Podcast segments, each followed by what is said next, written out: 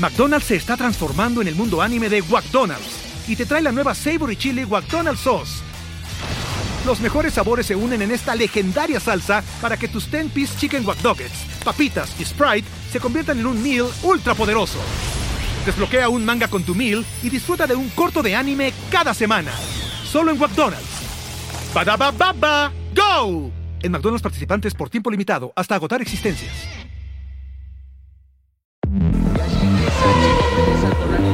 De la carrera, porque combinó oportunismo con la habilidad. entusiasmo del equipo tras los resultados de la Fórmula Latina. Hola amigos, gracias por estar una vez más junto a Fórmula Latina. Hoy toca eh, el turno de respondemos tus preguntas. Así que, Diego, si te parece, vamos con la primera.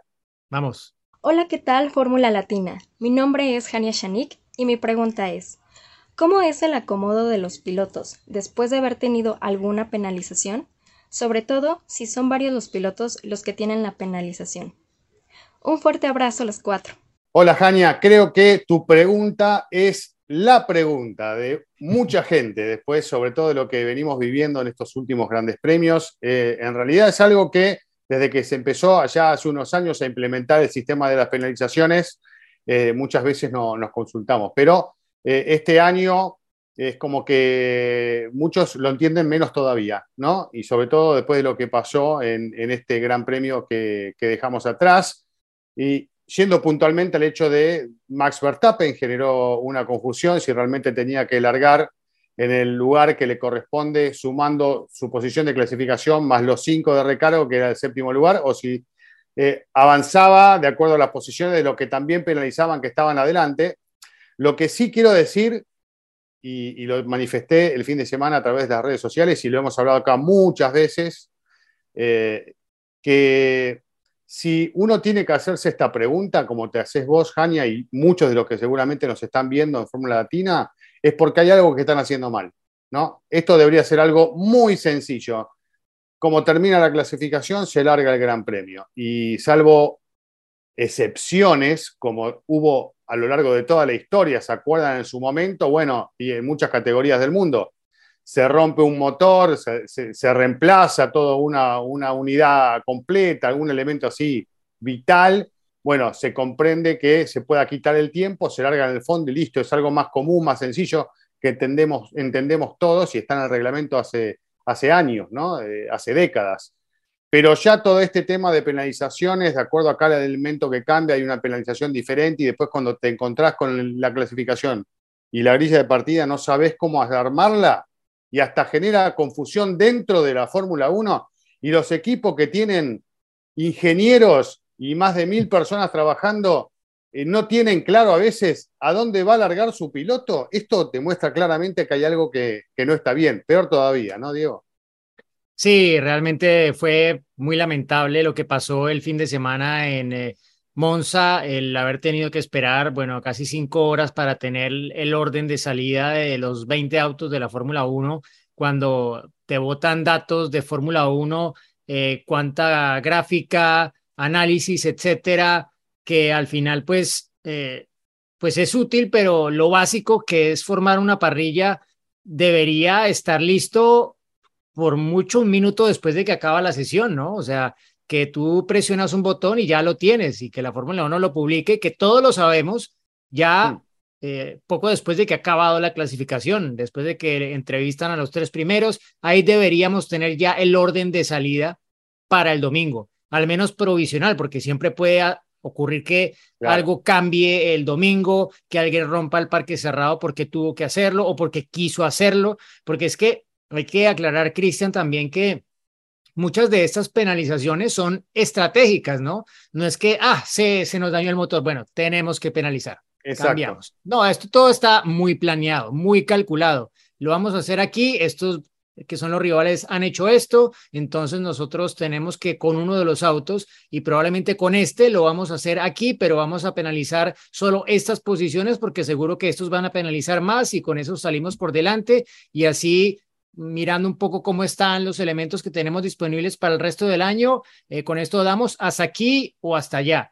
Eso todo está muy calculado y hace parte de la estrategia. aprovechando, además, Diego, los circuitos, ¿no? Porque esto lo vimos en, en, Spa y lo vimos en Monza. Son circuitos donde los autos que son veloces saben que pueden avanzar y recuperarse con mayor facilidad, ¿no?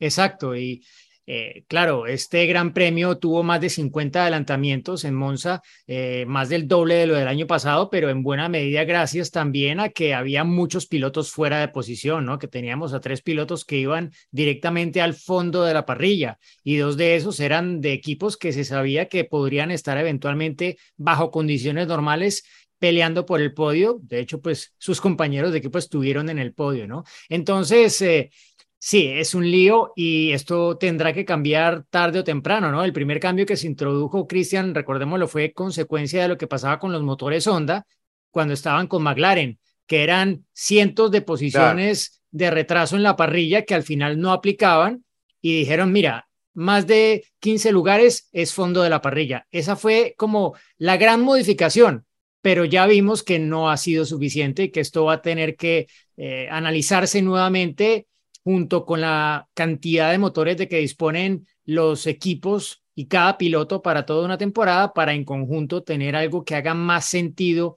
y que no sea tan confuso, ¿no? Más allá de que, como lo decía, para el aficionado lo importante es saber el orden de salida. Después de la clasificación termina y el resultado, ok, pero ¿cuál es el orden de salida? Es una información absolutamente básica que deberíamos conocer inmediatamente, diría yo. Pero ¿cuál, ¿cuál es el reglamento? El reglamento dice en el artículo 42.3, estipula cómo se conforma la parrilla de salida. Y en particular, eh, el tema que tiene que ver con las penalizaciones está primero en el, eh, inciso D, Dice, una vez establecida la parrilla, de acuerdo con el artículo 42.3 A, B y C, se aplicarán las penalizaciones de parrilla para cualquier piloto que deba comenzar desde la parte posterior de la parrilla tras haber incurrido en una penalización según el artículo 28.3. Bueno, sin ir a los otros artículos, luego dice, si más de un piloto debe comenzar la carrera desde el fondo de la parrilla, se ordenarán por orden de clasificación. Es decir, por ejemplo, en el caso de quienes salían en el fondo, bueno, quien mejor ha clasificado saldrá por delante del otro, ¿no? Si clasificó mejor Sainz que Hamilton, pues claro, ambos tienen la misma penalidad, pero claro, clasificó mejor Sainz, entonces sale por delante de Hamilton. Es un poco lo que, lo que ha eh, ocurrido. Antes de eso decía que una vez establecida la parrilla se aplicaban todas las penalizaciones a los pilotos en cuestión, hablando del de las otras que no son el fondo de la parrilla, porque las últimas que se aplican en teoría son las del fondo de la parrilla. Eh, pero al final, lo que ha ocurrido este fin de semana, yo no lo acabo de entender por completo. O sea, mirando cómo se llega a esa parrilla, claro, puedo llegar de esa forma, pero no, si, no estoy seguro de si es el criterio que han usado en Race Control para, en definitiva, conformar el orden del Gran Premio de Italia y compartimos, bueno, primero tenían aquí quienes nos están viendo el sobreimpreso traducido en español del reglamento deportivo de la Fórmula 1, pero también hubo un genio que esto debería haberlo hecho la Fórmula 1 por eh, información a todos los millones de seguidores que tiene en el mundo, pero no, lo hizo eh, alguien en esta red eh, de Reddit, que hay gente allí que es super geek y son capaces de hacer esto en cuestión de instantes y este señor se llama Luke 222, debería contratarlo la Fórmula 1 para que nos saque la parrilla en cuestión de instantes. Él, aquí con esto que les estamos mostrando, quienes nos ven en YouTube, bueno, nos mostró claramente que qué fue lo que hicieron, según lo que él interpretó y que yo lo veo bastante correcto. Fueron aplicando las penalizaciones en el orden en el que habían clasificado sin tomar lo que dice el reglamento de acuerdo a lo que yo entiendo, ¿no? Que esto se presta para todo tipo de interpretaciones. Una puedes tener tú, Cristian, otra puede tener Diego Mejía, otra puede tener Albert Fábrega, otra puede tener eh, eh, la gente de la Fórmula 1. Entonces, eh, aplicaron las penalizaciones en el orden en el que clasificaron. ¿Quién era el primer penalizado? Verstappen, ¿no? Clasificó segundo, le pones su sanción. 5 o 7. Exacto, queda séptimo. Y así vas colocándolos, el que era fondo de la parrilla Sainz, bueno, fondo de la parrilla. Hamilton, ah, fondo de la parrilla. Eh, Checo, bueno, tenía cinco, bueno, le pone cinco.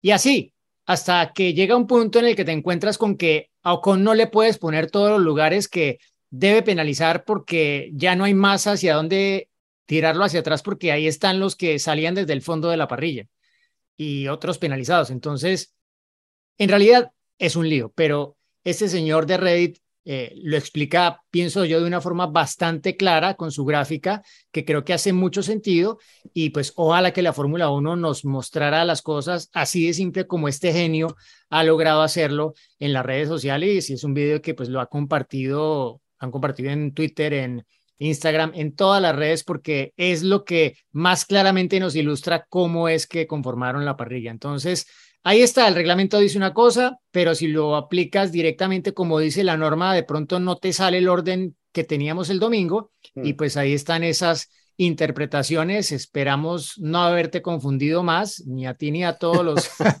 los seguidores de Fórmula Latina. Yo estoy muy confundido, yo no lo tengo claro, lo admito eh, y no tengo problema con eso porque es evidente, Cristian, que la Fórmula 1 tiene que cambiar esto. Sí, claramente. Y vamos a proponerle a la gente hacer un juego. Termina la clasificación y todos eh, publicamos cuál es la grilla de partida para nosotros, a ver quién acierta, ¿no? bueno, y es que se, se, gana un premio, después pensamos en qué.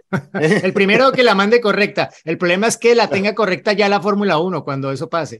Claro. probablemente no va a ser el caso de acuerdo a lo que hemos visto hasta ahora. Y ojo porque no va a ser probablemente la última carrera en que esto pase, ¿no? Todavía nos quedan seis carreras y por ejemplo, yo te digo, a ver, si Checo, Checo está peleando el, el, segundo lugar en el campeonato, pero también eh, el equipo querrá llevarle en las mejores condiciones posibles a su Gran Premio de casa, ¿no? Al Gran Premio de México. Yo no descartaría que él penalice en una de las carreras de aquí a Austin para que llegue a México con un motor fresquito a la altura de la Ciudad de México. Eso le puede marcar diferencia a Checo a favor, eh, a favor de Max, por ejemplo, eh, o a favor de él versus Max más bien. Em, y pues bueno, así con otros que ya han penalizado de más y que por incluir un nuevo motor de combustión interna son solo cinco lugares y no diez, y no cambiarán el resto, ¿no? Entonces, pues es posible que, cuál es el, eh, Singapur no, no es el adecuado por, por bueno, circuito trabado, para avanzar es difícil. Hay que ver su Pero bueno, pero ojo, es una buena opción. Si hay safety cars, de pronto te lo, te lo zafas con un safety car, porque fíjate que el año pasado Checo penalizó y salió último en Sandboard, que no es un circuito para adelantar, y llegó mm. octavo, eh, sin tantas ayudas de safety car ni nada de esto, ¿no? Entonces, sí, yo creo que depende de las prioridades de cada uno, ¿no? Igual, eh, a ver, tiene que llegar Red Bull con todo para hacer la supercarrera en Suzuka, ¿no? Porque, pues claro, ya no son el equipo de Honda, pero ya sabemos cómo están las cosas por ahí y de pronto con todo esto Honda se ilusiones dice, venga, vamos, volvemos con todo, ya que no está Porsche, volvemos y vamos a poner la parte eléctrica, el MGUK y la eh, batería van a ser propulsados por Honda, por esta electrificación de Honda que tanto están promulgando en, en sus campañas a nivel global. Entonces, y además que tienen todavía grabado el sello del GP2 Engine de, de Alonso. Exacto. Uy, es que hace, cuánto no gana Honda en Japón. Esto sería un hit para ellos y es lo que, lo que más... Pienso yo, ayudaría a que Honda se decida que vuelve definitivamente ya a la Fórmula 1 después de tantas tantos ruidos que se han escuchado al respecto durante las últimas semanas. Bueno, vamos con la siguiente pregunta. Ahí vamos. McDonald's se está transformando en el mundo anime de McDonald's y te trae la nueva Savory Chili McDonald's Sauce. Los mejores sabores se unen en esta legendaria salsa para que tus 10-piece chicken wack papitas y Sprite se conviertan en un meal ultra poderoso. Desbloquea un manga con tu meal y disfruta de un corto de anime cada semana. Solo en McDonald's. Baba ¡Go! En McDonald's participantes por tiempo limitado hasta agotar existencias. Hola, ¿qué tal? ¿Cómo están? Mi nombre es Mario Cruz y les hablo desde la ciudad de Guadalajara, Jalisco, México. Mi pregunta es, ¿cómo funciona el sistema de enfriamiento en los carros de Fórmula 1 para los frenos? ¿Y por qué eh, el carro de Checo Pérez en esta ocasión sufrió un pequeño incendio en nuestros frenos? Saludos, muy buen programa. Bye. Bueno, Mario, em, en realidad el sistema de enfriamiento de los frenos eh, pasa directamente por los ductos que tienen en cada rueda, ¿no? Eh, al interior de, cada rueda verás que hay unas aperturas que eh, han cambiado bastante para este año respecto a lo que era el pasado y allí entra el aire, obviamente están estudiadas para ser lo más eficientes posibles verás que a veces, por ejemplo, cuando llueve, porque pues la temperatura se baja tanto en el ambiente y el agua también ayuda a que pues de alguna forma se refrigeren más los frenos, tapan parte de estas aberturas, aperturas perdón, para que eh, los frenos estén en la temperatura que deben estar para funcionar correctamente, que esto está todo diseñado y los frenos en esta nueva generación de autos de Fórmula 1 están mucho más estandarizados que en el pasado cuando pues básicamente cada uno tenía sus propios eh, proveedores para absolutamente todo y había grandes diferencias entre unos y otros. Ahora, pues sí que puede haber ciertas diferencias en cuanto al posicionamiento del caliper, etcétera, pero eh, digamos que no hay grandes diferencias en los sistemas de frenos como era el pasado y sí que obviamente el diseño de las tomas eh, está pues más eh, a juicio de lo que cada equipo determine porque hace parte de, del diseño aerodinámico, ¿no? Y tienen mucho que ver con cómo funciona aerodinámicamente el auto. Aparte de eso están las perforaciones que tienen los discos, que son también parte de esa refrigeración que han aumentado de forma impresionante a través de los años. Eh, obviamente son discos más grandes y requieren más refrigeración que los discos que eran más pequeños con las ruedas de 13 pulgadas que se utilizaban hasta el año anterior. Entonces, eso por un lado. Y por el otro, decir que, bueno, nuestros amigos de Brembo siempre nos han, lo recordarás, Cristian, eh, eh, mostrado mucho de, cómo se han desarrollado, cómo pues el peso de esas piezas ha disminuido de forma dramática, cómo pues el caliper casi que es una monopieza, eh, es realmente impresionante la tecnología que, que Brembo, por ejemplo, ha logrado eh, desarrollar en los sistemas de freno de la Fórmula 1, que pues son hoy en día los sistemas de frenos más eficientes que hay en un auto eh, de carreras en eh, todo el planeta, ¿no? Y por otro lado está la pregunta de qué pasó con Checo. Según dijo Christian Horner, no exactamente después de la carrera, sino un par de días después, algo entró por esa toma de aire del eh, ducto de refrigeración de freno delantero derecho del auto de Checo y tomó algunas vueltas en deshacerse eso que entró por allí para que finalmente dejara de salir humo, más allá de que cuando el auto se detiene, deja de haber refrigeración, ¿no? Y cuando ustedes verán que cuando estamos en las prácticas libres, apenas se detiene el auto, llegan con unos ventiladores a soplar frenos y radiadores. Bueno, eh, cuando es una parada en boxes para cambiar neumáticos, esto no pasa. solamente se cambian los neumáticos y es una parada muy, muy rápida. Pero claro, estamos en Monza, un circuito en el que aparte estamos en la primera parte de la carrera. Em, y Checo, bueno, fue el primero en detenerse, ¿no? Pero ya había entrado algo allí, claramente, y la temperatura estaba un poco más arriba de lo, de lo que debería, y cuando se detiene por completo el auto, pues nada, se, se encienden casi que en llama los frenos. Puede pasar y lo hemos visto muchas veces que por X o Y a veces colocan una especie de rejilla metálica muy, muy fina delante de esas tomas, de esos ductos de refrigeración de frenos, para que, por ejemplo, las, eh, las virutas de, de, goma, estas pelotas de, de, de caucho que quedan cuando se deshacen los neumáticos, no obstruyan esas tomas, ¿no? Que, que no entren, no sean capaces de entrar, sino que están esas rejillas y, de alguna forma pues no, no permiten que, que se bloqueen, ¿no?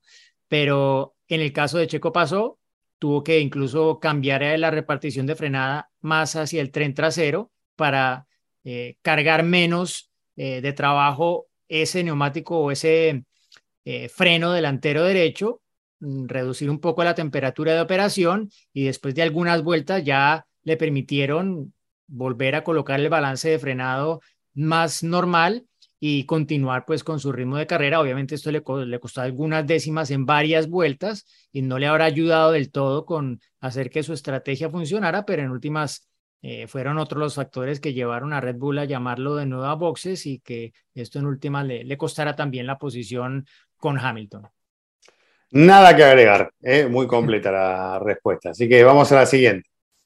Les saluda John Ladino desde Colombia y quisiera preguntarles qué se necesita en la Fórmula 1 para que se adopten los protocolos que permitan que las carreras terminen bajo bandera verde como pasa en Estados Unidos. Un saludo muy especial a Diego. Hola John, sé que lo saludaste a Diego, ahora te va a saludar Diego, quédate tranquilo, pero quiero agregar algo al principio sobre este tema, eh, del cual, bueno, todos creo que estuvimos pensando, a ver si hay alguna alternativa como para solucionar. Sé que no hubo acuerdo a la hora de buscar algún tipo de solución, eh, por lo menos en el corto plazo, hay que ver, eh, seguramente las reuniones y las charlas van a seguir y, tal vez se llegue a algún acuerdo más adelante, pero por lo pronto lo primero que se me ocurre es que los vehículos, que los autos larguen con algo más de combustible, considerando unas posibles dos vueltas más de Gran Premio y establecer esto en el reglamento, que ante una situación así se agregue una o dos vueltas más de acuerdo a la, situación, como se hace en varias categorías, ¿no? Y, funciona bien como para terminar con bandera verde. Creo que es la solución más sencilla a la hora de analizar eh, un cambio en este aspecto y pensando en el espectáculo, ¿no, Diego? No sé si se te ocurre otra alternativa. Sí, no, el, inconveniente que yo veo con eso es eh, un poco el tema combustible, ¿no? Eh, porque claro, claro por eso, considerar más combustible está bien, están justos, pero bueno, buscar la, alternativa de, que se consideren esas dos vueltas adicionales. Claro, porque es que si tú dices, no, mira, tienen que llevar eh, dos vueltas más de combustible por si se alarga la carrera. Em, Claro, le estás haciendo cargar un peso adicional cuando estamos hablando de que la Fórmula 1 hoy en día tiene autos muy pesados y estás un poco yendo en contra de eso que la Fórmula 1 está buscando a futuro, ¿no? Entonces yo pensaría que tendría que ser una solución que haga sentido con lo que se está persiguiendo eh, a largo plazo, pero claro, o sea, tú, tú ves en la NASCAR, es que en la NASCAR, por ejemplo, está el famoso Green White Checker y esto lo hacen hasta que la carrera se acaba, pero claro, es que los autos de NASCAR pesan más de una tonelada y pues eh, una o dos o tres o cuatro o cinco o diez vueltas más de combustible no van a hacer la gran diferencia. Mm. Y pues son vueltas en un óvalo, ¿no? Es una vuelta muy corta, en una vuelta bajo bandera amarilla se ahorra un montón de combustible, entonces, eh, claro, si lo llevas a ese ritmo, incluso muchos pues van apagando el motor, eh, hunden el embrague, dejan que el auto ruede, lo colocan en neutro, en fin, tienen todas las mañas posibles para ahorrar combustible en esos procedimientos, cosa que no se puede hacer en la Fórmula 1. O sea, en el Fórmula 1 tú no puedes, no, apago el motor y lo dejo que ruede. y una vuelta en un Fórmula 1 en cualquier circuito son por lo menos, eh, bueno, Mónaco es el más corto, pero claro, no, no, no puedes, de, no, no, no, es suficiente ahorro como para que te, que te dé para hacer cuantas vueltas más, ¿no? Y en la Fórmula 1 todo está medido a la milésima de segundo, al miligramo prácticamente de peso. Entonces yo pensaría que tendría que ser algo más como del estilo de, mira, si dentro de las últimas X vueltas de carrera hay un incidente que amerite la aparición de un safety car o un virtual safety car, bandera roja, punto.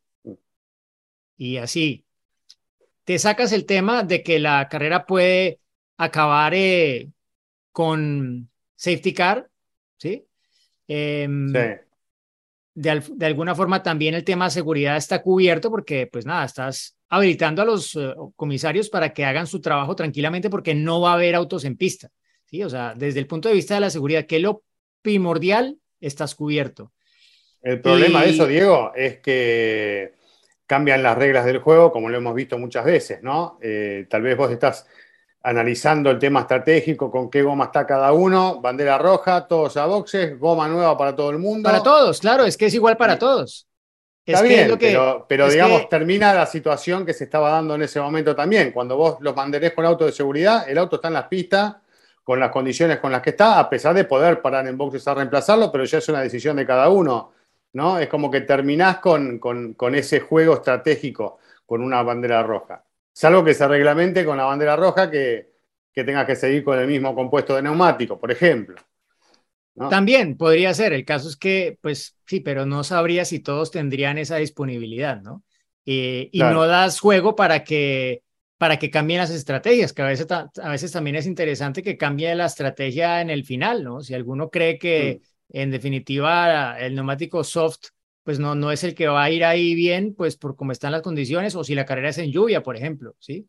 Eh, pueden ser muchas cosas, pero pero el permitirlo también, por ejemplo, si hubo escombros en la pista, esto, también lo, lo, permite el reglamento en la actualidad que en bandera roja cambies de neumáticos por seguridad. O sea, si hubo un accidente y había escombros en la pista y todos los autos pasaron por esa zona al menos una vez, pues tienes que dar el beneficio de la duda de que tal vez alguno haya recogido algún escombro y que pueda llegar a sufrir un pinchazo, o como pasó eh, en la carrera de Abu Dhabi, de, de, de, de Azerbaiyán, perdón, con Max Verstappen, ¿no? Que, que, pasó con Stroll y luego pasó con Verstappen, entonces había un tema de seguridad, o que mejor cambiémoslas y así nos sacamos esa preocupación de la mente, ¿no? Entonces, no sé, yo creo que veo como más sensato algo así, pero claro, eh, esto, los equipos cada uno tendrá su opinión, algunos votarán a favor, otros en contra.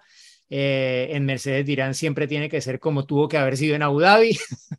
Hmm. eh, y como se hizo acá, ¿no? Básicamente en Italia, que fue seguir el reglamento al pie de la letra, en contra un poco del espectáculo, pero siguiendo el reglamento al pie de la letra. Sí, sí, y muy lentos para tomar la decisión también. Pero bueno, e-, ese es otro tema que ya, y si quieren escuchar qué opinamos de eso, bueno, van al, episodio de esta semana y, y allí está nuestro punto de vista. Pero bueno, llegamos al final, Diego, de este Respondemos tus preguntas eh, y nos reencontramos la semana próxima. Hasta pronto. Será el episodio 100, ojo.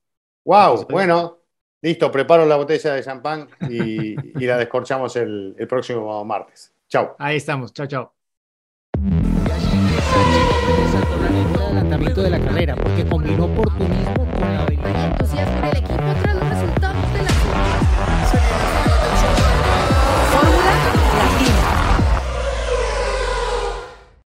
Every fan knows the right player in the right position can be a game changer.